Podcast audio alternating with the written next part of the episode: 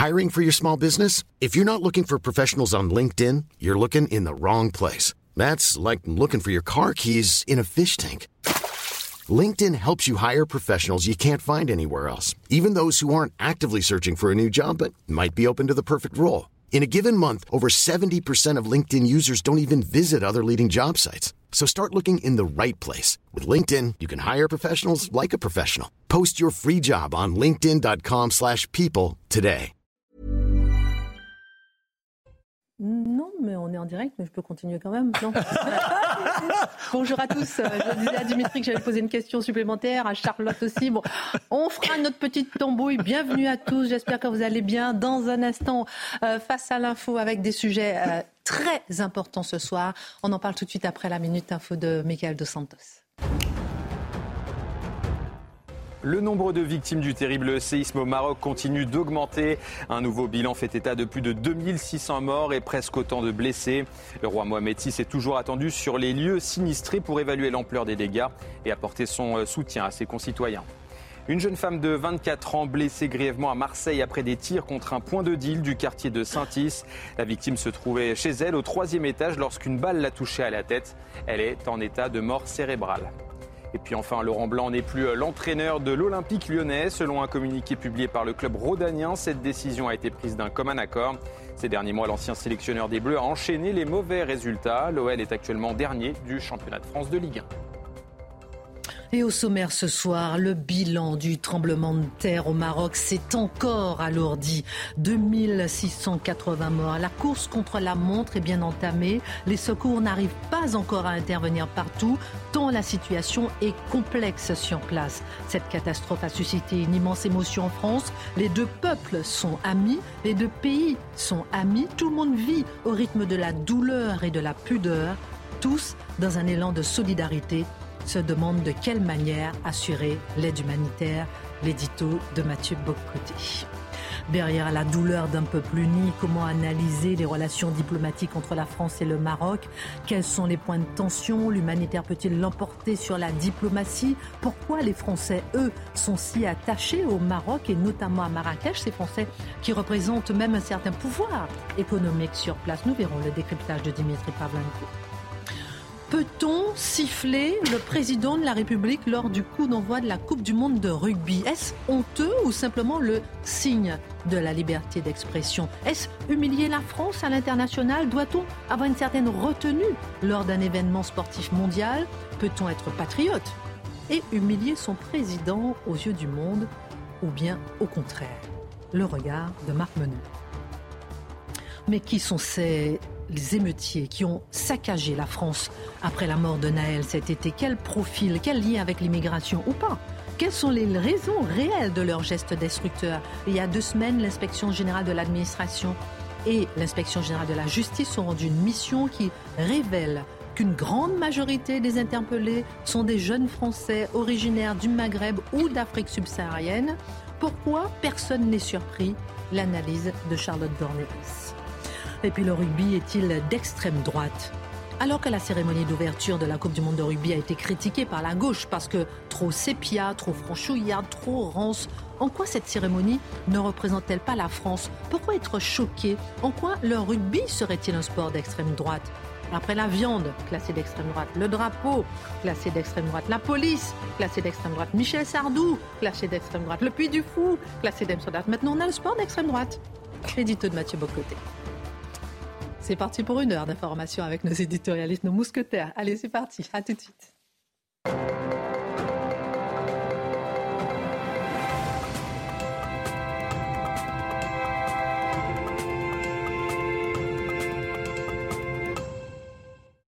Ravi de vous retrouver ce soir, les mousquetaires. Ça va ma beauté? Tout va bien. ça va Mathieu? Toujours. Dimitri? Pleine forme. Marc, alors je disais tout à l'heure que euh, euh, euh, Merci de m'avoir attendu ma réponse.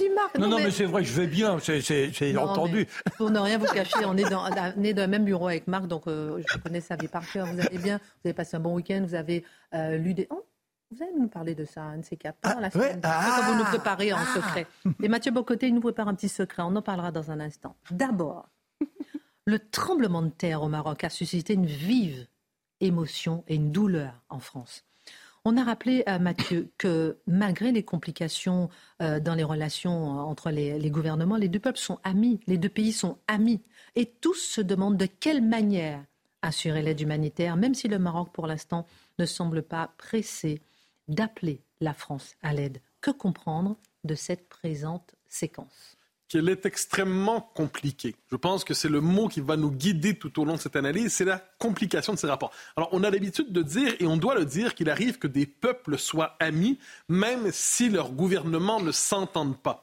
Euh, on a par exemple, rappelez-vous les pires moments du conflit entre la France et en fait au moment de la fin des années 90, la décomposition de la Yougoslavie et la Serbie. On disait qu'il y a une amitié entre le peuple français et le peuple serbe, même si on n'est pas d'accord avec les dirigeants serbes. L'amitié entre les Français et les Américains, malgré les désaccords profonds souvent avec euh, les, gouvernements, le gouvernement américain.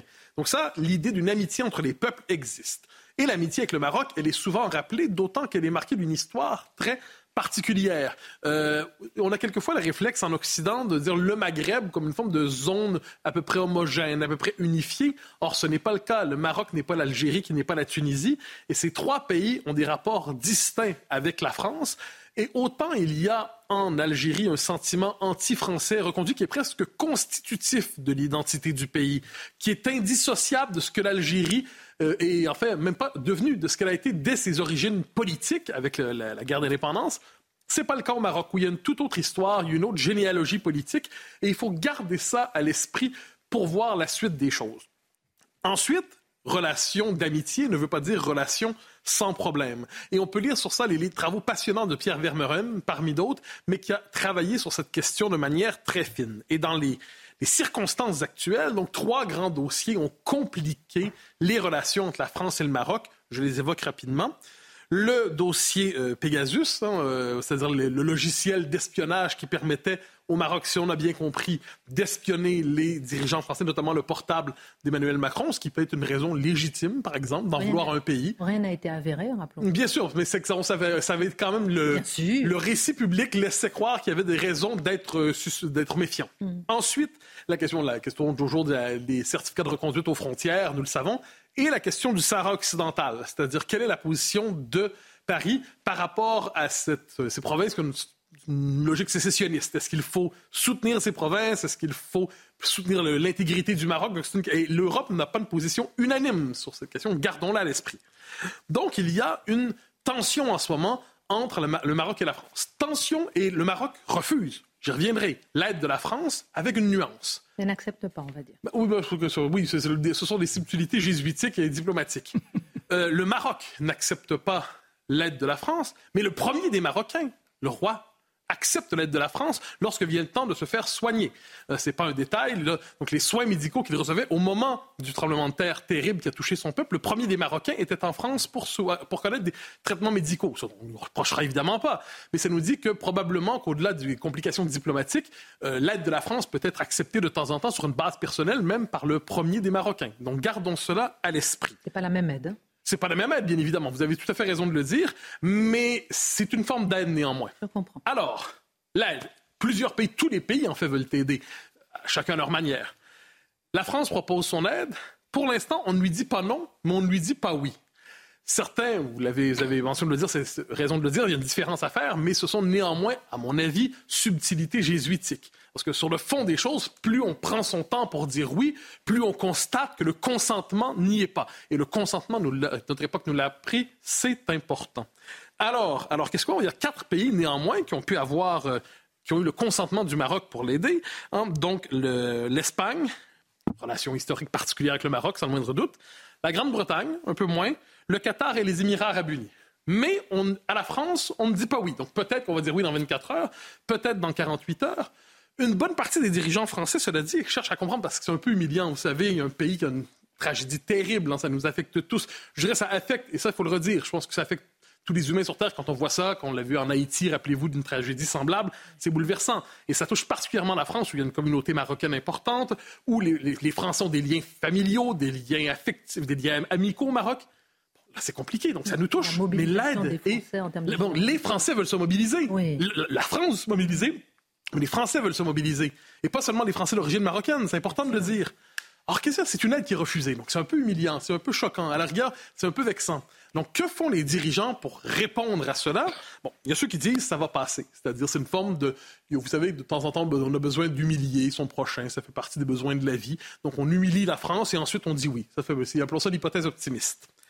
Dominique de Villepin, qui est une grande figure de la diplomatie française, dit l'aide pourrait passer par l'Union européenne. Donc, on veut à tout prix, ou de l'aide privée à la rigueur. Donc, on veut à tout prix aider le Maroc, quitte à l'aider par des voies détournées, par exemple par l'Union européenne. Ce sont des ruses diplomatiques qui sont légitimes. Euh, Gérald Darmanin dit quant à lui une position où il cherche à rationaliser la situation. Il dit le Maroc est un pays indépendant, un pays souverain, un pays développé. C'est pas un pays du tiers monde qui a une capacité de protection. la protection civile est vraiment développée au Maroc. Dès lors, s'ils n'ont pas besoin de nous, à la différence de des Émirats arabes unis, du Qatar, de la Grande-Bretagne et de l'Espagne, s'ils n'ont pas besoin de nous, ben c'est très bien. On accepte ça. On va aller selon le rythme des Marocains. La question qu'on peut se poser, sans mauvais esprit, c'est faudra-t-il remercier le Maroc lorsqu'il acceptera l'aide de la France? Enfin, vous acceptez notre aide, nous vous remercions. Disons, on cherche à détricoter un peu le, traitement médiatique et politique de cette, euh, cette tension diplomatique, et c'est un peu la conclusion à laquelle on en arrive. Vous me permettez d'insister sur le fait que le Maroc ne refuse pas, pardon, c'est juste effectivement jésuite et, un langage diplomatique, mais ne refuse pas euh, l'aide, mais ne fait pas appel à, la France qui euh, s'est portée à sa disposition. Non, je tiens quand même. Ah, mais vous avez raison de le dire. C'est un petit détail, évidemment. Tout le monde comprend euh, ce que ça veut dire, mais c'est vrai que la façon dont ça fonctionne, c'est-à-dire qu'on fait appel à l'aide humanitaire, on choisit tel, tel, tel pays, et le Maroc n'a pas effectivement. Et vous avez tout à fait raison de le dire. oui, pardonnez-moi. Alors, cette réaction n'est pas surprenante vu est-ce qu'elle n'est pas surprenante vu l'ampleur du désastre? Est-ce que par rapport à un désastre pareil, on ne doit pas peut-être euh, euh, mettre de côté, je vous reposais aussi la question peut-être euh, Dimitri, mettre de côté les relations diplomatiques face à l'importance de la catastrophe humanitaire eh ben, C'est la question que tout le monde se pose. Et, et vous posez ici, je pense, la question centrale, c'est la question de l'humanitaire. En Occident, je dirais depuis 25 ans, 30 ans, on a eu l'habitude de penser les rapports internationaux d'abord en termes humanitaires. Même quand ils ne l'étaient pas, on prétendait qu'ils étaient humanitaires. Donc notre grille de lecture première est humanitaire. Ce que l'on constate, c'est que ce n'est pas nécessairement le cas partout dans le monde et dans d'autres endroits, peut-être est-ce le cas au Maroc, la logique nationale, la logique de l'orgueil national, disait Raymond Aron. Alors, je me permettrai de faire un petit développement là-dessus. La logique de l'orgueil national est plus forte que la logique humanitaire. C'est-à-dire, les Occidentaux ne voient le monde que sous le signe de l'humanité nue, hein, c'est-à-dire, vous souffrez, nous vous aidons. Mais il y a peut-être des endroits dans le monde où, au-delà de ça, on dit ben, désolé, mais on veut choisir qui nous aidera en fonction de nos tensions politiques actuelles, de nos tensions diplomatiques, des intérêts que nous avons. un petit peu? Mais bien sûr. Est-ce que, honnêtement, peut-être que les pays qui ont été choisis sont euh, peut-être meilleurs aussi que la France? On ah, peut leur accorder aussi le bénéfice du doute. Mais c'est tout à fait possible que le Maroc voit les choses ainsi. Ensuite, puisqu'il y a une relation historiquement privilégiée entre la France et le Maroc, et puisqu'on a tendance à croire que les relations qui sont euh, inscrites dans l'histoire ont des effets politiques. Et voilà d'où vient peut-être notre surprise. Mais vous noterez, hein, je ne parle qu'au conditionnel parce que cette histoire est, fort complexe en ce moment. Donc, a peut-être une question d'orgueil, mais il y a aussi, et ça on peut le voir probablement partout en Afrique, et j'inclus le Maghreb dans l'Afrique sur ce coup-là, c'est-à-dire euh, donc soit le Maghreb ou l'Afrique subsaharienne, il y a aujourd'hui une vague qui est quand même, on pourrait dire, anti-occidentale. Je pense que c'est une des données centrales de la politique mondiale aujourd'hui. C'est une vague qui est anti-occidentale et qui fait en sorte que l'aide occidentale est souvent perçue comme une forme de néocolonialisme. Donc vous voulez nous aider, mais en fait c'est pour reconduire un rapport de domination dont on s'était libéré. Et qui joue sur ce sentiment, qui est une donnée centrale, je le dis, de la géopolitique contemporaine, eh bien, il y a les Russes, on en parle souvent. Il y a la Chine, on en parle souvent aussi.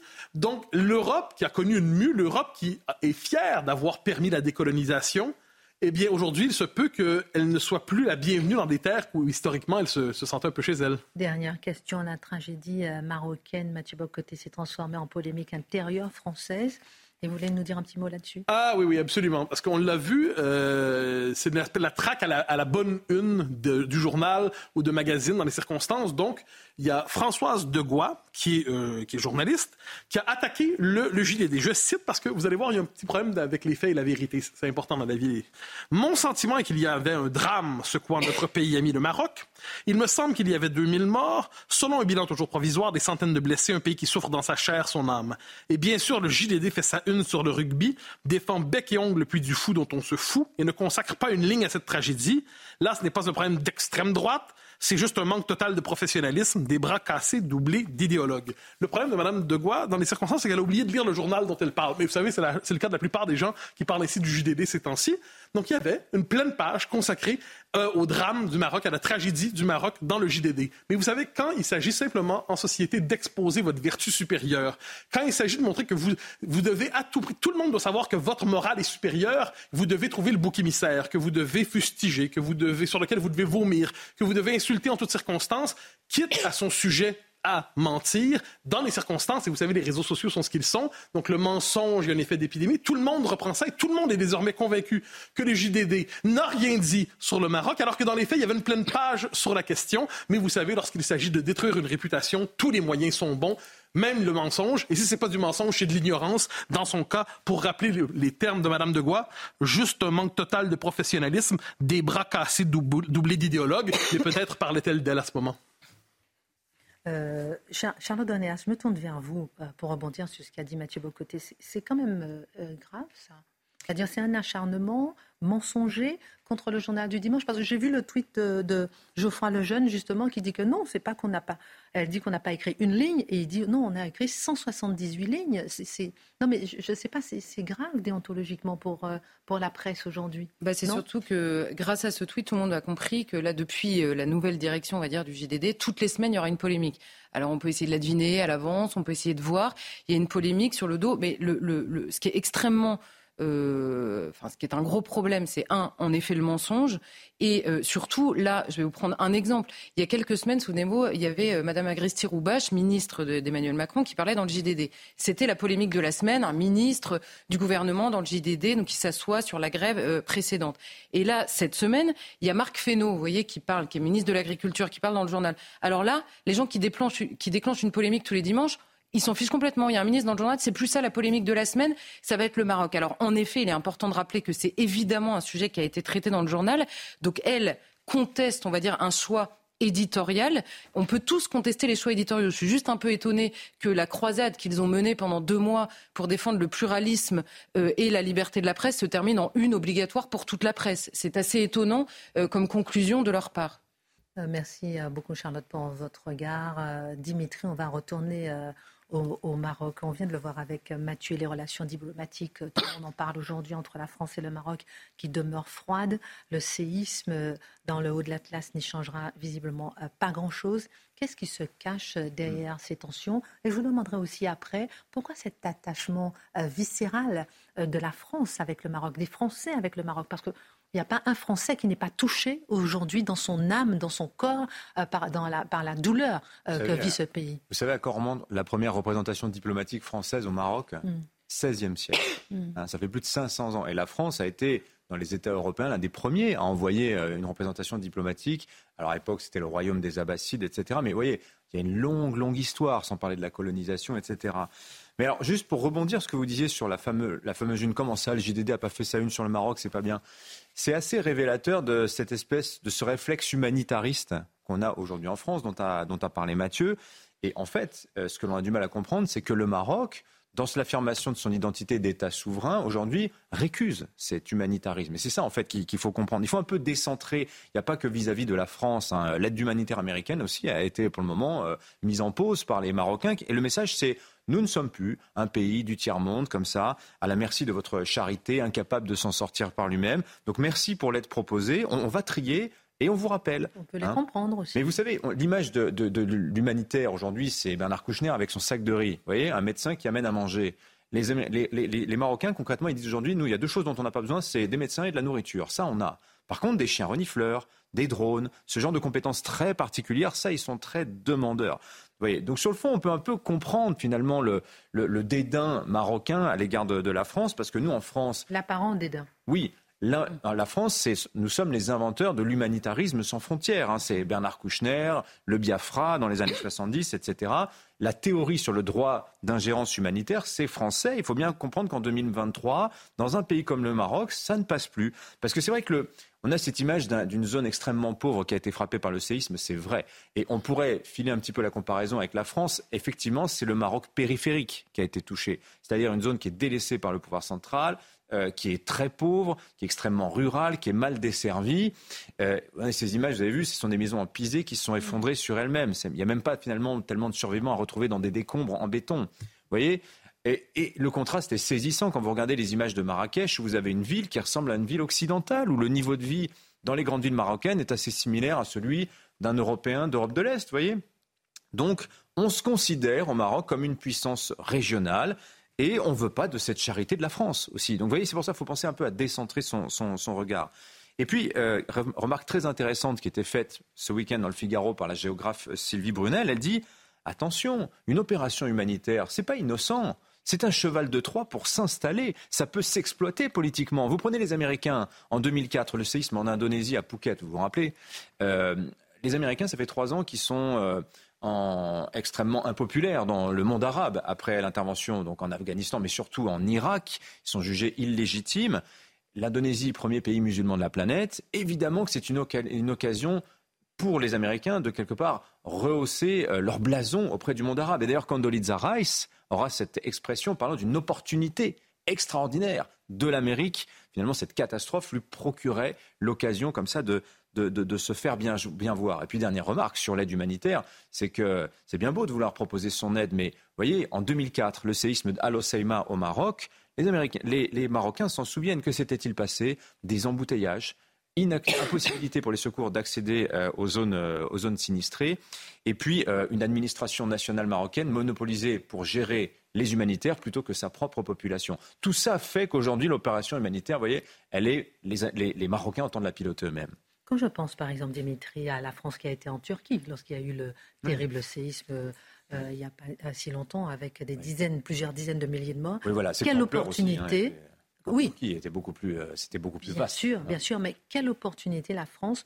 chercherait-elle à saisir en proposant euh, son aide au Maroc? Ah, bah Elle n'a pas peut-être euh, proposé, qui ne s'est pas avéré en Turquie. Par oui. Bah, oui, alors ça c'est la bonne question. Alors, bah, je pense que c'est tout simplement de renouer le dialogue avec une puissance, le Maroc, qui était, qui était réputé être un très bon ami de la France, mais qui objectivement ne l'est plus nous avons divergé. Les Marocains ont fait des choix stratégiques, ils se sont alignés beaucoup sur les États-Unis. Aujourd'hui, ils se sont éloignés de, la France. Et quelque part, euh, ils nous boudent un petit peu en ce moment. Et alors, je voudrais juste aussi mettre un bémol à la fable de Maroc, le meilleur ami de la France en Afrique du Nord, par opposition avec euh, euh, l'ombrageuse Algérie. C'est plus compliqué que ça. Si vous regardez, on l'a oublié, ça c'est de l'histoire et euh, finalement on a la mémoire courte. Dans les années 50, le roi Mohamed V, donc on est en plein dans la phase de décolonisation, hein, et donc la, le, Maroc euh, opère une transition douce vers une relation euh, d'interdépendance avec, avec la France, et le roi Mohamed V nourrit le projet de reconstituer ce qu'il appelle le Grand Maroc. Alors vous allez voir la carte. C'est quoi le Grand Maroc? C'était ce projet d'un royaume du Maroc, vous voyez, qui amputerait aller un bon quart de l'Algérie, un bon tiers nord du Mali, toute la Mauritanie, et puis le Sahara occidental. imaginez la France à Paris quand le roi du Maroc vient présenter ça. Qu'est-ce qu'on lui dit au roi du Maroc d'après vous? Ben non, non. C'est pas possible, euh, Mohamed V. Et donc, ce qui va se passer, c'est que le Maroc va riposter à l'époque en adhérant à la Ligue arabe, en se joignant à la fondation de l'Organisation de l'Unité africaine, en se dégageant de la parité monétaire avec le franc, et dans les années 60, en donnant un coup de main clair au FLN algérien, en accueillant des camps d'entraînement. je veux dire, le, clan qui prend le pouvoir en Algérie après l'indépendance, c'est le clan d'Oujda. Oujda, c'est où? C'est au Maroc, voyez? Donc ça n'est pas si simple que ça. C'est pas l'ami si évident que cela euh, aujourd'hui, le, Maroc. Et évidemment, la relation s'était redressée, puis elle s'est dégradée. Au début de l'année, nous n'avions pas d'ambassadeur de France au hmm. Maroc, et au Maroc, il n'y avait plus d'ambassadeur du Maroc en France. On en avait parlé. On, en était là. Voilà. Et euh, la, liste des, des, griefs, des dissensions avec le Maroc, alors euh, Mathieu l'a un peu donné. Vous avez cette affaire des, la liste des vacheries. C'est ça, c'est qu'on en est au stade des vacheries aujourd'hui avec les Marocains. L'affaire Pegasus, rapidement, l'affaire d'espionnage avec un logiciel euh, israélien. 50 000 personnes, semble-t-il, auraient été espionnées, dont Emmanuel Macron, euh, et certains de ses ministres. Vous me direz, les Américains, la CIA a fait exactement la même chose avec Angela Merkel. On n'est pas obligé de se brouiller définitivement pour des affaires d'espionnage. Entre amis, ça se fait volontiers. Je disais que ce n'était pas avéré. Hein, oui, oui. Voilà, on va mettre un bémol. Hmm. En employant le conditionnel. Il y a eu l'affaire du Qatar Gate aussi. On a dit que le Qatar aurait acheté, enfin a acheté, ça a été avéré pour le coup, euh, via des pots de vin, des députés parlementaires européens pour aller dans son sens lors de résolutions, des votes qui concernaient le Qatar au Parlement européen. Semble-t-il, le Maroc aurait fait exactement euh, la même chose. Et puis, surtout, la grande affaire, bah, ça on en a parlé un petit peu, c'est le fameux Sahara occidental que le Maroc historiquement s'arroge, mais ce qui lui est contesté depuis une cinquantaine d'années par des indépendantistes, le Front Polisario, qui sont soutenus, je vous le donne en mille, par le rival, par le frère ennemi algérien. Et donc, ce que le fond du reproche adressé à la France par le Marocain, c'est votre position n'est pas claire. Et en fait, le drame français vis-à-vis du Maroc, c'est ça, c'est que sa position n'est pas claire. Euh, en, mars dernier, enfin, le, grand changement autour de cette question du Sahara occidental, c'est que Donald Trump, euh, avec les États-Unis, euh, reconnaît la souveraineté du Maroc sur le Sahara occidental en 2020. Et fort de ce succès-là, les Marocains attendent que d'autres pays suivent. Ce que vont faire les Espagnols au mois de mars, en fait, Pedro Sanchez personnellement, mais France va s'y refuser, ce qui va être perçu, vécu comme une trahison par les Marocains, et ça explique beaucoup de nos dissensions actuelles. Il faut bien comprendre que les Marocains, leur diplomatie, jugent absolument tout, toutes les relations avec leurs voisins au filtre de cette affaire euh, du Sahara occidental, qui nous, pour le moment, enfin c'est vrai, publiquement, on en parle très peu, nous indiffère totalement, opinion publique française. Mais il faut bien comprendre que pour les Marocains, c'est un sujet absolument fondamental. On marque une pause et on revient dans un instant pour savoir un peu ce que je disais tout à l'heure, la relation entre la France et le Maroc. Pourquoi cet attachement? Pourquoi cette douleur ressentie jusqu'à Paris? Euh, Quel est le rapport justement entre Marrakech et Paris? Comme si c'est une banlieue parisienne en quelque sorte. Mm. Le pouvoir économique des Français sur place, on en parle dans un instant. Je vais vous poser, Marc, maintenant aussi une question sur le 11 septembre et si les islamistes avaient gagné. Question comme ça en plus, parce qu'aujourd'hui, rappelons, 22 ans plus tard, à quoi ressemble New York? Et puis dans un instant, on parlera du rugby. Est-ce qu'il est d'extrême droite? Enfin, l'extrême droite aurait-il trouvé son sport? On en parle dans un instant. On marque une pause. L'essai, l'essai. ah oui, l'essai. Euh, retour sur le plateau de face à l'info. Dans un instant, le rugby est-il l'extrême droite? Faut-il siffler euh, le président de la République ou pas si on est patriote? Est-ce qu'on peut siffler euh, Non, mais Charlotte, vous en pensez quoi? Pardon, on fait une petite parenthèse. On peut siffler le président de la République ou pas si on est patriote? Bah, Le dilemme. Bon, Joker. Non, mais oui, oui, non, mais je, oui, je m'échapperai de cette question-là, j'avoue, parce que moi, ça m'a, je me suis plus. C'est délicat. Non, mais je me suis plus dit en voyant, plus que de me dire qu'est-ce qu'il faut faire, pas faire, je me suis dit, il y a un énorme malaise quand même. Hein. Il y a un énorme malaise. C'est ça, c'est ça. Donc on va se poser la question. Eh ben moi, j'oserais. C'est votre chronique en même temps. Vous êtes gentil. Dimitri, la dernière question sur ce sujet euh, euh, du Maroc. On a parlé de l'émotion, on a parlé de la douleur, on a parlé de la pudeur, on a parlé des relations diplomatiques. Et juste ce lien entre la France et le, euh, Maroc. Euh, dites-nous en plus par rapport à Marrakech euh, notamment et, les Français sur place. Bah, vous savez, alors Marrakech, c'est vrai qu'elle a été plus touchée sans doute que ce qu'on a dit au départ. On a dit finalement la ville s'en sort bien, il y a très peu de dégâts. Malgré tout, vous avez peut-être vu cette, le minaret de cette magnifique la Koutoubia, voilà, qui est très abîmée. c'est, enfin, comparaison n'est pas raison, mais dans l'esprit des Marocains, euh, la Koutoubia, c'est à Marrakech, c'est Notre-Dame de Paris pour eux. Mais bien, sûr, bien sûr. Donc euh, voilà, il y a beaucoup de dégâts sur les, remparts de la Médina, etc. Donc attention, peut-être que ces dégâts sont plus importants. Mais vous avez raison, Marrakech, d'ailleurs, qui a donné son nom au, pays du Maroc. Euh, c'est le, le, refuge de très nombreux retraités, un peu comme le Portugal, parce qu'on peut y maintenir son pouvoir d'achat, c'est vrai. Il y a 10 000 riads, vous savez, c'est ces maisons traditionnelles avec patio, hein, magnifiques, typiquement marocaines. 10 000 riads à Marrakech, la moitié appartiennent à des Français. Hein. Un riad, c'est 4 à 25 employés. Donc c'est vous dire l'importance économique euh, de ces riads et des Français aussi, hein, donc qui, ont un rôle macroéconomique assez important pour la ville de Marrakech et plus généralement pour le, pour le, pour le Maroc. Et euh, la question est de savoir est-ce que ce séisme va euh, freiner l'envie d'aller au Maroc? Ça, c'est un vrai, une vraie question pour l'avenir du Maroc m'est avis qu'il n'y aura pas de crise des visas euh, touristiques entre la France et le Maroc dans les mois qui viennent. Justement pour tenter de se remettre, pour le Maroc de tenter de se remettre de ce séisme. Oui, j'espère que le tourisme continuera. Euh, Dimitri, juste une part. Oui non, mais n'oublions pas quand même ce qui s'est passé à Agadir en 1960. et Agadir est aujourd'hui rayonnante en matière de tourisme. 29 février 1972 à 15 000 morts, ce séisme. Faisons une petite parenthèse euh, rapidement sur ce qui se passe, euh, ce qui s'est passé hier soir à Marseille à propos de la drogue. Une femme, 24 ans, tranquillement chez elle, euh, elle reçoit des tirs de Kalachnikov. Elle est chez elle à 23 heures et elle est en état de mort cérébrale aujourd'hui. Question, Dimitri. Gérald Darmanin va sur place encore à Marseille euh, euh, demain. Il y a eu 31 morts liés au trafic de drogue l'année dernière. Là, on est déjà à 40 morts depuis le début de l'année. Mm. on se rappelle, on en avait parlé avec Charlotte de cette association Conscience qui avait fait un référé pour dire, s'il vous plaît, protégez-nous. Mais ça devient de mal en pire. mais moi, je suis, je suis très en colère dans cette histoire parce que finalement, euh, moi j'ai la chance de ne pas subir ça en bas de chez moi, mais cette femme, vous vous rendez compte elle subit la loi des dealers au quotidien, des gens qui l'empêchent de rentrer chez elle, qui vont la filtrer, qui vont lui demander ses papiers, qui vont la tyranniser au quotidien. Elle est chez elle, elle est rentrée à son domicile, hein, elle subit un couvre-feu et elle meurt d'une balle perdue. Elle est en état de mort cérébrale.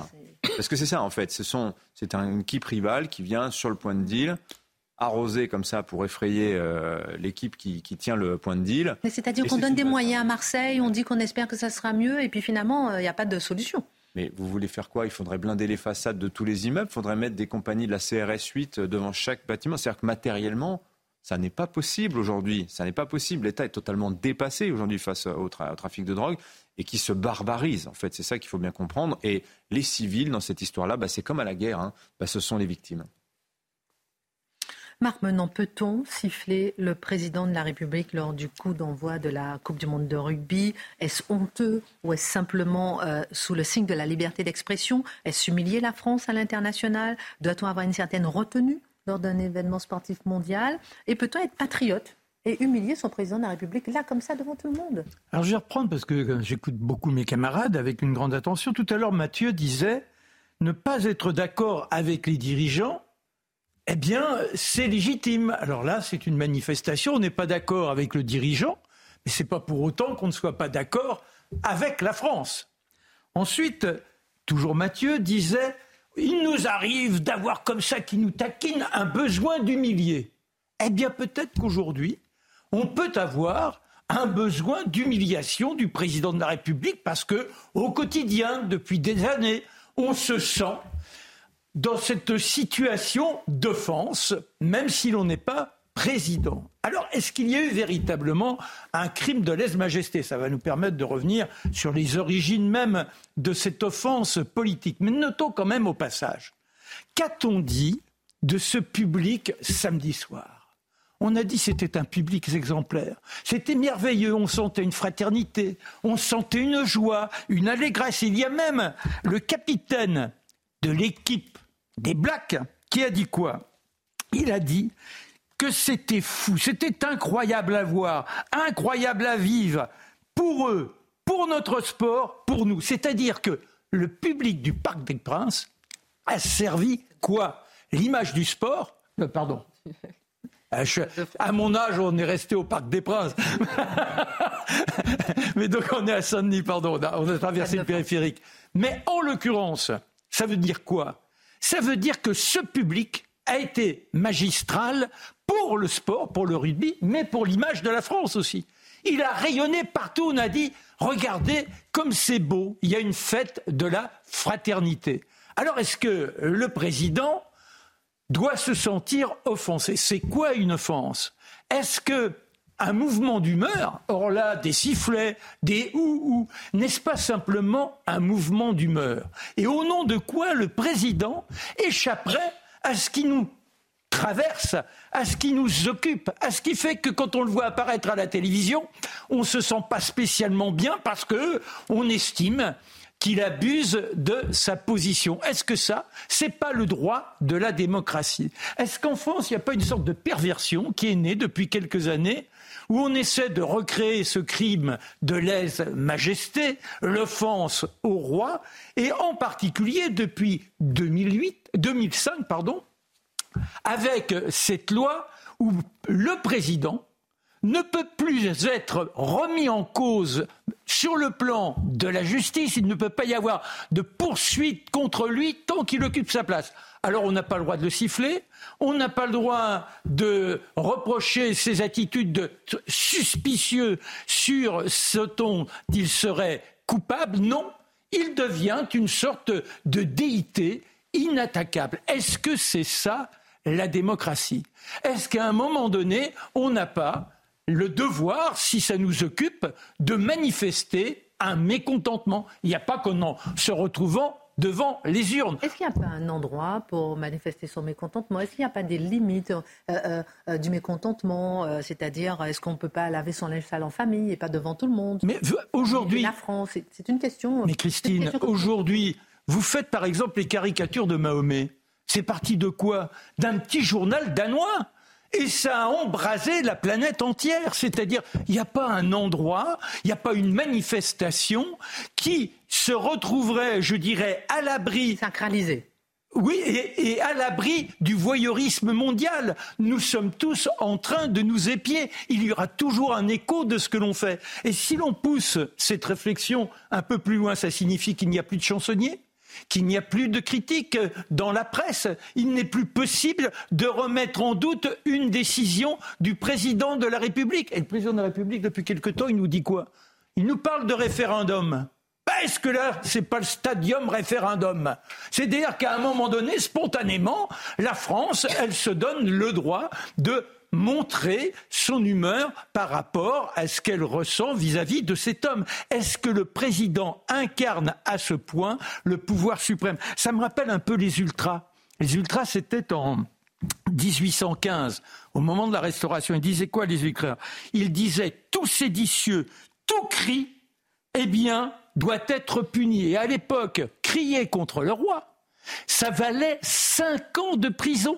Faire simplement ouh, ouh, ça valait cinq ans de prison. Et ensuite, il y a eu la loi de, 1900, de 1881, et cette loi qui créait ce délit d'offense et qui permettait de restreindre une liberté de la presse. Que disait Clémenceau par rapport à ça? Il disait, mais il n'y a pas un président qui soit souverain. Le seul souverain qui existe dans notre pays, c'est le peuple. Le peuple est souverain. Alors on ne peut pas se moquer du peuple? Si, on peut se moquer du peuple. La dérision, elle doit nous occuper tous au quotidien. Nous devons être capables, oui, de nous railler et c'est peut-être ce qui nous permettrait de ne pas avoir cette susceptibilité qui se manifeste partout et qui ne cesse de nous diviser. Toujours dans le cadre de cette restauration du principe de sacralisation que disait le garde des Sceaux en 1819, au moment où il y a une loi qui véritablement est structurée pour le droit d'offense. Il disait quand le respect dû à la majesté suprême est méconnu. La majesté suprême. Le président donc devient l'être sacralisé et à ce moment-là, je dirais, bah oui, mais sauf que le droit au blasphème, il existe chez nous. Alors si même le président est un dieu, je revendique le droit au blasphème pour me moquer de lui. Il n'y a pas de raison. Bon, répondez-moi sur le patriotisme. Eh bien, le patriotisme, il est là. Moi, je suis français. Je vote contre le président Macron. je suis dans la fiction, je ne suis pas en train de dire mon, vote. Non, non, mais je veux dire par là, euh, contre Mitterrand, contre qui vous voulez. C'est pas pour autant que je suis pas mis. Il est élu, c'est pas pour autant que je suis pas patriote. Je crois en la France et je trouve qu'éventuellement il ne défend pas bien la France. Donc je suis un patriote viscéral et je m'oppose à celui qui prend le pouvoir parce que je pense qu'il nuit justement à cette force de la France. Il nuit à notre histoire, il nuit à notre culture. Est-ce qu'aujourd'hui on ne nuit pas à notre culture en laissant par exemple la langue inclusive se diffuser? Alors pour conclure, parce qu'il faut conclure. Il n'y a qu'un seul sifflet qui apparemment serait permis au Stade de France Le sifflet de l'arbitre on, a ah, on a interdit déjà les sifflets, on a interdit eh ben les voilà, Eh ben voilà, eh bien on a le droit à l'humeur. Merci euh, pour votre regard, Marc. Maintenant, je vous pose une petite question euh, subsidiaire dans un instant. Ici, euh, pour les islamistes, les islamistes avaient gagné 22 ans après le 11 septembre, rapidement, hein, parce que vous faites un peu long là. Non, une petite question pour vous dans un instant. Réfléchissez en attendant. Euh, Charlotte, je me tourne vers vous. Dans un instant, on va parler aussi d'un sondage très intéressant ce sondage. Vous me direz ce que vous en pensez, puisque c'est un sondage ça pour CNews qui euh, explique comment la gauche est absolument majoritairement, largement majoritaire euh, pour les euh, dons de Bernard Arnault au Resto du Cœur, alors que ça a fait une polémique incroyable. On en parlera dans un instant. Le 25 août dernier, Charlotte Dornelas, l'inspection générale de l'administration et l'inspection générale de la justice ont rendu une mission flash sur les profils et motivations des délinquants interpellés à l'occasion des violences urbaines qui ont suivi la mort de Naël au début de l'été. Que faut-il retenir? Alors, euh, c'est en effet le Figaro a eu ce, rapport là qui est sorti en août très discrètement, précise-t-il. En effet, on n'en a pas entendu parler. Et alors, de, moi, j'ai lu euh, ce qu'il y avait dans ce rapport et je me suis dit non, dans face à l'info et auprès des gens qui nous écoutent, oui. il va pas y avoir de grandes surprises. Mais il est bon parfois d'avoir des confirmations objectives de ce qu'on voit avec ses yeux. Mais par contre, chez ceux qui accusaient face à l'info ou les gens qui avaient la même lecture que nous. Alors là, il va y avoir beaucoup de nouvelles et parfois assez désagréables. Alors la première chose, c'est la géographie. Parce qu'on nous disait, alors je fais par rapport un peu au discours qu'on a entendu pendant les émeutes. On nous disait c'était globalement des jeunes abandonnés dans des quartiers abandonnés auxquels personne ne fait attention. Alors il y a 66 départements métropolitains qui sont touchés, 516 communes. Pour faire une petite comparaison, en 2005, c'était 25 départements, on est passé à 66. C'était 200 communes en 2005, 516 communes aujourd'hui.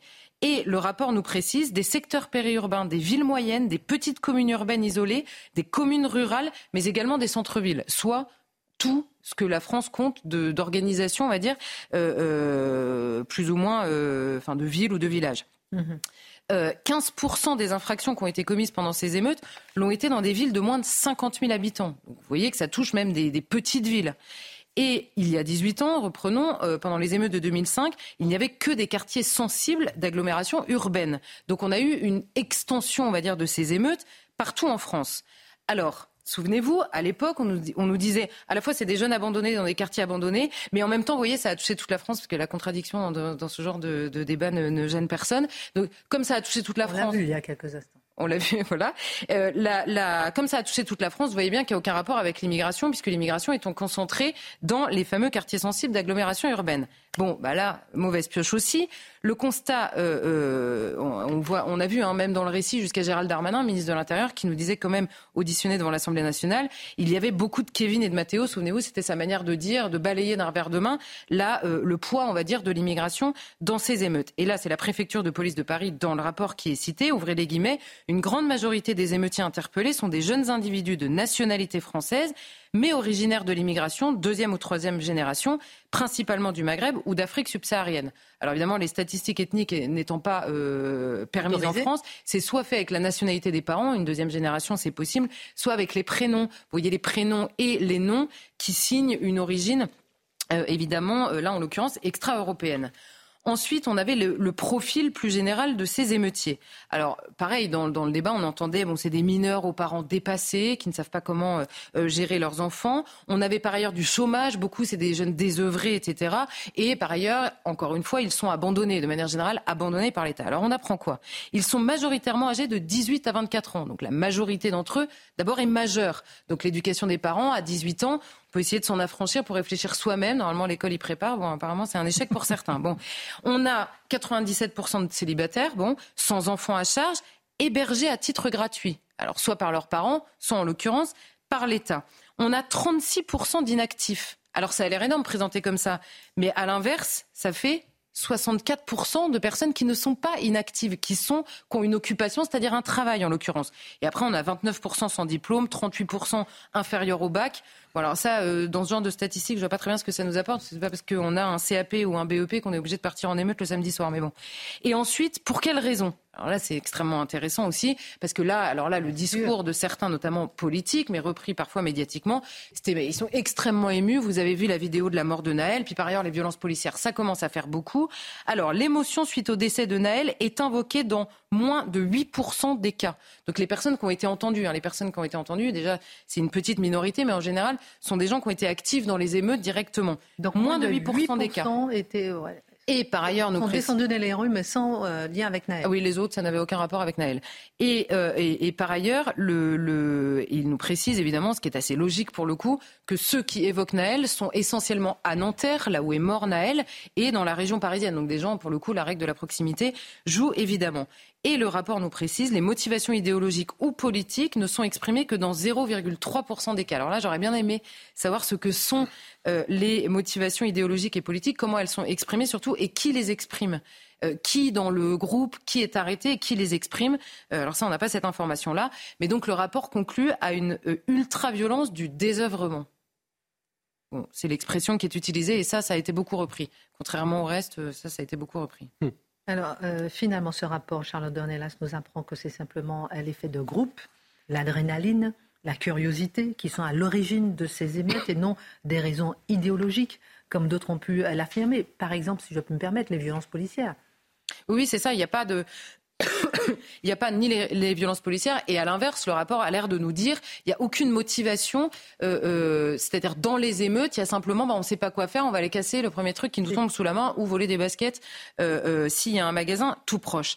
Le problème, c'est que en effet, il n'y a pas de, de, motivation idéologique ou politique qui sont exprimées en garde à vue. En effet, alors c'est ni pour Naël, mais c'est pas pour autre chose non plus. Il n'y a rien qui est exprimé. Mhm. Mais alors, il y a une question essentielle qui demeure quand même au milieu de tout ça. C'est un, les profils sont relativement similaires. On l'a dit notamment, par exemple, ce sont des profils extrêmement, très majoritairement issus de l'immigration. Alors qu'est-ce qu'on fait avec cette information? Puisque c'est partout en France, puisque c'est dans des villes de taille très différentes, jusque dans des villages et dans des communes rurales, vous voyez bien que pour le coup, les populations sont extrêmement diverses. Or, les émeutes n'ont touché que, très majoritairement, pas que, mais très majoritairement, des jeunes issus de l'immigration. Qu'est-ce qu'on fait cette donnée-là? Il n'y a pas de réponse, évidemment. Ensuite, Qu'est-ce qui est visé dans les émeutes? Moi, je veux bien qu'il n'y ait aucune motivation. Alors, les pillages, euh, je mets ça de côté. Les pillages, c'est euh, juste pour information, parce qu'on nous dit que c'est des jeunes désœuvrés. Alors, le pillage de magasin n'est pas une occupation, c'est du vol, en fait. Ça ne se fait pas, même quand on s'ennuie. Euh, déjà, ça, c'est la première chose.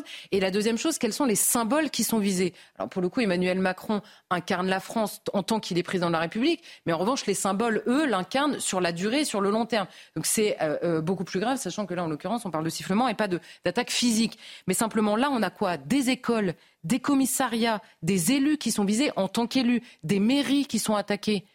Alors, moi, je veux bien qu'il n'y ait aucune motivation, mais comment, comment on lit que ce sont ces euh, bâtiments-là qui sont euh, brûlés et non pas euh, d'autres bâtiments qui sont choisis, qui existent pourtant dans les villes? On n'a pas été brûlé une piscine c'est peut-être plus difficile une piscine, mais ouais. très mauvais exemple. Mais, vous voyez ce que je veux dire Ce sont, c'est, quand même des bâtiments. C'est possible. Voilà, ce sont des bâtiments très symboliques. Mm. Et euh, euh, par ailleurs, on n'a pas de, de, voilà, c'est ça. On nous dit c'est euh, le désœuvrement, l'ultra-violence du désœuvrement. Je répète, il n'y a que 36% d'inactifs. Et si on touche l'éventuelle absence d'activité proposée, parce qu'on nous dit encore, euh, dans certains quartiers, il n'y a rien qui est proposé. Mais cette inactivité, ce manque de propositions, d'abord, ce n'est pas vrai partout du tout. Et par ailleurs, ça concerne toute la population.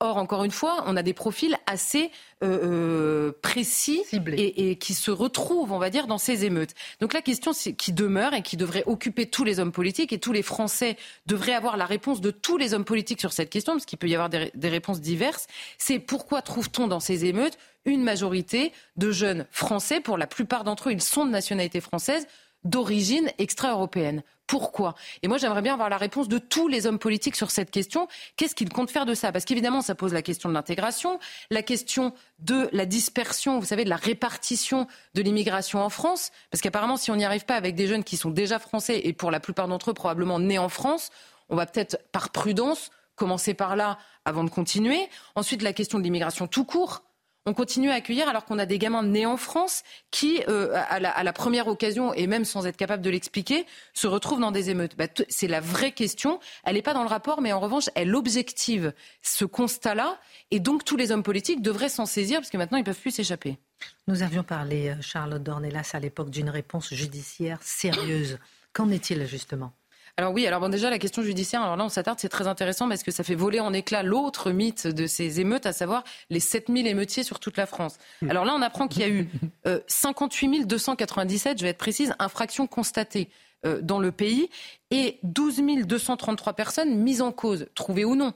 mais vous avez déjà 12 000 personnes mises en cause. Donc ça va être compliqué d'expliquer qu'il y a 7 000 émeutiers, sachant qu'évidemment, dans des émeutes qui sont pour la plupart 80%, c'est fait en groupe, vous, n'attrapez pas ou vous ne constatez pas la présence de 100% euh, des personnes. Et en l'espace d'un mois, les parquets ont été saisis de 4164 auteurs. Donc vous voyez que c'est peu par rapport à, l'ampleur des choses, mais c'est quand même beaucoup parce que la justice s'est occupée de beaucoup d'auteurs euh, en même temps. Et alors là, c'est très intéressant. On a 65% des auteurs qui sont passés par le tribunal correctionnel, dont 60% de comparution immédiate. Donc là, qu'est-ce qu'on a fait? On s'est dit, devant l'ampleur de la gravité, on va dire, des émeutes, on va élargir les conditions de la comparution immédiate.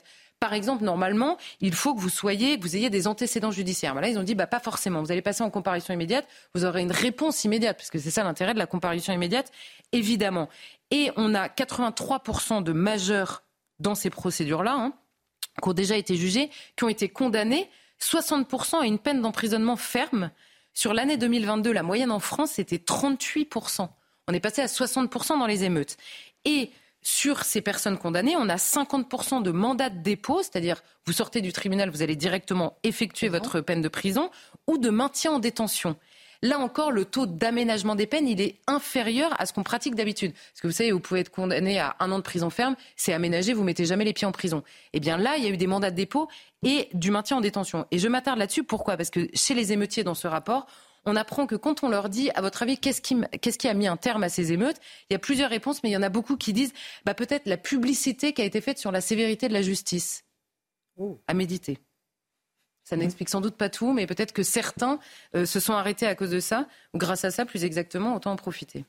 Merci infiniment, euh, Charlotte. Dans un instant, on se demandera euh, est-ce que le rugby, c'est le sport d'extrême droite? On parlera de la cérémonie d'ouverture. On parlera aussi d'un sondage à propos de Bernard Arnault. Vous verrez comment la gauche applaudit le don de Bernard Arnault. Je vous pose une question juste avant, euh, Marc rapidement, parce que est le, le 11 septembre. Tout le monde a vécu le 11 septembre 11 septembre 2001, le jour où euh, le monde a basculé, avec 2977 victimes, 19 terroristes blessés, entre 6 000 et 25 000 blessés. Aujourd'hui, une question, et si les islamistes avaient gagné? Pourquoi? Nous avons parlé avec Mathieu Bocoté de l'appel à la prière qui est autorisé à New York aujourd'hui. Nous avons parlé aussi, euh, nous avons parlé, mais c'est le Figaro qui a parlé, par exemple, du maire de New York, démocrate, qui dit que avec la submersion migratoire, aujourd'hui à New York, la ville pourrait disparaître. Non, mais ce qui est extraordinaire, c'est que les Américains ne cessent d'être dans la contrition. Ils ont raison pour beaucoup de domaines, parce qu'ils n'avaient pas accordé spécialement de droits aux euh, populations noires en particulier. Là, ce qui est épouvantable, c'est que ce drame qui a lieu il y a 20 ans maintenant devrait nous mettre en suspicion légitime par rapport à ces courants islamistes qui osent la barbarie la plus extrême. Et de là, s'interroger sur la capacité à s'ouvrir à une religion qui, quand elle s'exprime de cette manière-là, n'est pas du tout démocratique. Or là, que voit-on? Eh bien, alors qu'on on espérait que ces représentants de cette religion fassent eux aussi preuve de contrition, ils ont lutté pour obtenir quoi? De pouvoir être d'autant plus présents dans la vie américaine et au nom du multiculturalisme, on leur accorde ça. Donc l'entrisme fonctionne parfaitement. Merci pour votre regard. Regardez ce sondage euh, CSA. 70% euh, quelle image avez-vous de Bernard Arnault après le don euh, au Resto du Cœur? Souvenez-vous, la grande polémique, tout le monde qui critique, mais pourquoi est-ce qu'il donne de l'argent? Il sera, euh, c'est pas normal, la gauche hein, précisément. 70% des Français gardent une bonne image et ont une bonne image, 30% seulement une mauvaise image. Mathieu Bocodé, moi une petite réaction rapide en regardant ceci. La réaction de la gauche. 80% de la gauche radicale juste cette démarche positive. 83% des LFistes jugent cette démarche positive. 89% des supporters, euh, des, sympathisants PS jugent cette démarche positive. 85% des LFistes, pas des LFistes, des Europe Écologie Les Verts, jugent cette démarche de Bernard Arnault positive. Non mais ils sont déconnectés. le commun est mortel, qu'il soit de gauche, de droite ou d'ailleurs, n'a pas perdu la tête. Et dans les appareils de gauche, plus on monte, moins, je dirais, moins il y a d'oxygène. Le résultat est là. Mais oui, il y, avait exactement le même, euh, une déconnexion, la semaine dernière avec le sondage de Charlie Hebdo sur la question de la Baïa. C'est quand même, c'est quand même, enfin, je pense très inquiétant pour les états-majors de la France insoumise et, et d'Europe Écologie et les Verts qui ferait bien de se remettre en question parce qu'ils font monter des polémiques mais qui n'intéressent pas finalement leur électorat. Et qui se coupent de la base. Euh, Mathieu Bocoté, on peut pas, on peut pas, on peut pas ne pas en parler. C'est incroyable quand même comment le rugby pourrait devenir, ou devrait pour certains, et est devenu un sport d'extrême droite, euh, un symbole de la France qui se lève tôt, patriote, travaillante, euh, et qui pour cela est conspuée par une partie de la gauche. C'est sur ce terrain que vous avez de nous emmener ce soir. Oui, alors c'est intéressant. Donc, on a vu le spectacle, euh, dont la grande figure était euh, Jean Dujardin, bien évidemment. Spectacle d'ouverture qui, euh, qui offre une visage, le visage de la France au monde entier. Or, pour offrir une représentation de la France qui soit comprise par le monde entier, vous noterez qu'on doit se dégager des années présentes, on doit se tourner vers la France antérieure, hein. la France d'avant les temps présents qui sont si merveilleux. Donc la France d'avant la baya, la France d'avant l'islam radical, la France d'avant les cheveux bleus, la France d'avant les antifas. Et, et ça, donc c'est la France d'hier pour reprendre ainsi. Mais c'est la France de toujours aussi, parce que la France d'hier était aussi à sa manière la France de toujours. Quoi qu'il en soit, c'est intéressant le grand contraste entre par ailleurs l'imaginaire du foot, qui est très américanisé, quoi qu'on en dise, et l'imaginaire du rugby qui semble davantage enraciné dans la culture des peuples. Donc on regardait ça et on a tous applaudi spontanément. C'est une, il y avait quelque chose, c'était la France des artisans, la France des travailleurs. C'est une représentation de la France qui correspond au sentiment de la France perdue et qu'il faudrait retrouver. Mais nos amis de Libé, eux, n'ont pas hésité à dire à quel point ça les dégoûtait. Euh, je vais les citer à trois moments. Le village gaulois en place sous vos yeux, cela joue album d'Astérix décomplexé. On reste entre nous et c'est pas plus mal. On peut roter à table si on veut c'est la famille. Donc on comprend que pour Libé, lorsque la France s'exprime dans ses traditions, c'est la France qui rote à table. Hein? Ce qui nous rappelle par ailleurs que la contribution de Libé dans le paysage public, c'est la gauche pétomane. Euh, deuxième élément... tout ça. Oui, ça mais je, je cite Libé, j'y peux rien. Euh, J'essaie d'être dans le vent. Le triporteur, le Marcel, le béret, la moustache, la miche de pain, le petit marché d'antan, les petites tables de café d'antan, la petite place de village d'antan, c'est d'antan et c'est tentant. C'est le fantasme et le souvenir en même temps. C'est la France qu'on regrette et qu'on aimerait revoir, des terroirs de la modernité qu'on saisit, des traditions qu'on respecte, où tout le monde s'aime mais que personne n'a connu. Et ça, là, Libé appelle ça la France-France. Mais c'est dégoûtant, une telle France où les gens sont respectueux, où les gens sont cordiaux, où les gens se reconnaissent dans leur culture. Mais vous imaginez à quel point c'est dégoûtant, une telle image de la France. C'est pas ça qui plaît à Libé. Et ce qui est assez fascinant, c'est que Libé finalement nous dit la représentation de la France qui nous était proposée, c'est ce que nous refusons exactement de redevenir. La France à laquelle nous rêvons, c'est une toute autre France. Et de ce point de vue, Libé a, clarifié euh, son jeu, a clarifié la situation, euh, et on comprend ce qu'est l'extrême droite pour Libé. C'est une France euh, finalement qui est un peu culturellement française. La France, quoi. Oui, c'est détestable. Alors, le rugby ne risque-t-il pas de devenir pour cela un sport un symbole de l'extrême droite? Mais, mais euh, évidemment, un sport sans racaille, sans violence, où on ne brûle pas de voitures, c'est un sport dont on doit se méfier. Ça va de soi, non? S'il y a des voitures qui brûlent, au moins, c'est une protestation sociale qui s'exprime. Là, les gens détruisent rien, mais c'est manquer de respect envers cette tradition révolutionnaire qui consiste à tout casser. Euh, cela dit, moi, ce qui me frappe là-dedans, et c'est une, question sur laquelle je veux revenir de plus en plus souvent parce qu'elle m'obsède, c'est la question de l'esthétique. Tout régime produit son esthétique. Tout régime produit son image du beau, son image de l'excellence humaine, son image de ce qu'est la communauté rêvée, entre guillemets.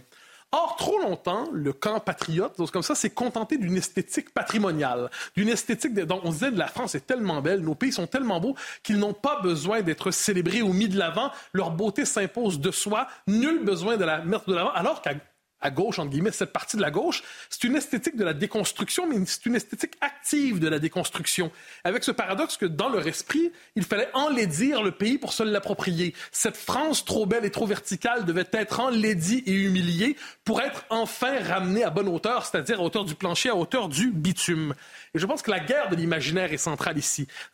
Dans, cette capacité qu'ont eu les, concepteurs du spectacle, dont Jean Dujardin, qui est un type formidable, il faut bien le dire, qui est tout à fait exceptionnel, qui incarne la France bien souvent. Rappelez-vous, soit dit en passant aux Oscars, quand il avait décidé de parler français tout simplement, en disant « je suis français, je parle français ah, c'est merveilleux, ça. Quoi qu'il en soit, ce qu'on voit à ce moment-là, c'est la guerre esthétique se mène, et tant que le camp patriote, au-delà de la gauche, de la droite et tout ça, ne prendra pas en charge la question esthétique, tant qu'on ne proposera pas notre propre image du beau et du, bien et du vrai, eh on va être en, position très défensive. Et c'est probablement pour ça, vous me permettrez ce dernier clin d'œil, mhm. euh, que le Puy du Fou et Philippe de Villiers choquent autant la, la gauche. C'est que c'est une proposition esthétique, c'est une proposition métaphysique, c'est une proposition culturelle qui emporte le cœur, qui emporte les âmes. Et ça, c'est impardonnable parce que ça fait aimer la France. Et ça, on ne le pardonne pas. Parce qu'on peut roter à table. On aurait, pu en parler aussi, mais il y avait tellement de sujets ce soir. En tout cas, je disais, la viande est classée d'extrême droite, le drapeau, extrême droite, la police, extrême droite, Michel Sardou, extrême droite, le Puy du Fou, extrême droite, le rugby, extrême droite. Moralité, moralité, pardon? Allez les bleus quand même. Allez les, oui, la victoire des bleus, bien sûr. On se retrouve demain dans un instant. Pascal Pro, tout de suite, Michael de Santos pour la Minute Info.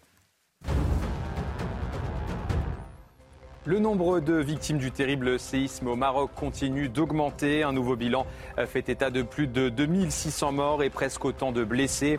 Le roi Mohamed VI est toujours attendu sur les lieux sinistrés pour évaluer l'ampleur des dégâts et apporter son soutien à ses concitoyens. Opportunisme, curiosité, ce sont les mots employés dans un rapport gouvernemental pour décrire les actions des émeutiers en juin dernier. Rares sont ceux qui ont agi pour venger la mort du jeune Naël. La majorité des personnes interpellées ont entre 18 et 24 ans et sont des Français issus d'immigration, principalement du Maghreb et d'Afrique subsaharienne. Enfin, Paul Pogba suspendu à titre provisoire pour dopage. L'international français de la Juventus Turin a été testé positif à la testostérone. Le contrôle de l'agence italienne antidopage a été réalisé le 20 août dernier. Une rencontre face à l'Oudinez où le milieu de terrain était remplaçant.